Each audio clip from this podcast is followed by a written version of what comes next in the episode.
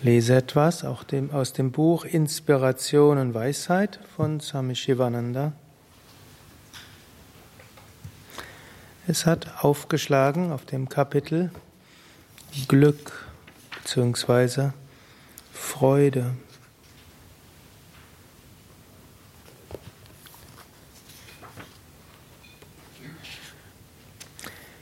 Mensch möchte glücklich sein. Mensch setzt Himmel und Erde in Bewegung, um Glück zu erlangen. Dabei verwickelt er sich in unentwirrbaren Maschen von Maya, weil er glaubt, vergängliche Dinge könnten glücklich machen. Er vergisst, dass äußere Dinge dahinschwinden, begrenzt sind durch Zeit, Raum, Kausalität bedingt. So erfährt, wer Glück im Äußeren sucht, nicht die Freude, die er sucht. Wahres Glück liegt in dir. Wahres Glück ist im Atman. Wahres Glück kommt dann, wenn der Geist konzentriert ist. Dann, wenn die wenn der Geist von den äußeren Objekten abgezogen ist, wenn der Geist in der Tiefe des Selbst ruht, dann erfährst du die Wonne des Atman, des inneren Selbst. Du erfährst spirituelles Ananda, große Freude.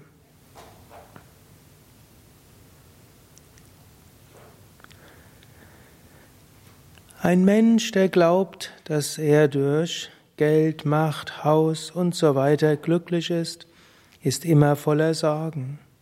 Er macht sich stets Sorgen darum, ob er es bekommen wird oder nicht.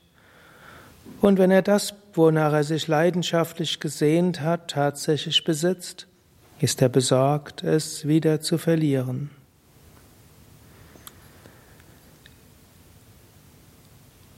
Glück kommt aus Seelenfrieden. Seelenfrieden kommt aus einem Geisteszustand, wo es keine Wünsche, keine Vorlieben und Abneigungen und keine Gier gibt. Überwinde das Spiel des Geistes mit Vorlieben und Abneigungen, wenn du das Reich des Friedens betreten willst.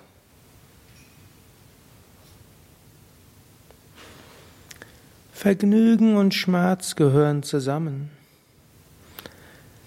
In der äußeren Welt gibt es kein Vergnügen ohne Schmerz.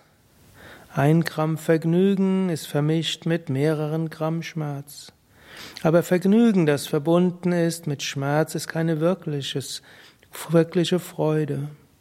Das sind alles nur relative Begriffe. Überwinde dieses Gegensatzpaar von Vergnügen und Schmerz und gehe zur Quelle wahren Glückes.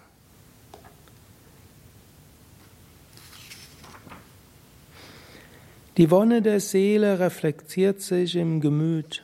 Auch kleines Vergnügen ist nur vorübergehendes Reflektieren dieser Freude im Geist. Spirituelle Wonne ist höchste Wonne. Spirituelle Wonne ist die Wonne der Seele. Spirituelle Wonne ist unabhängig von äußeren Objekten, von dem, was andere Menschen sagen und dem, was geschieht oder nicht geschieht. Nach dieser spirituellen Wonne strebst du bewusst oder unbewusst.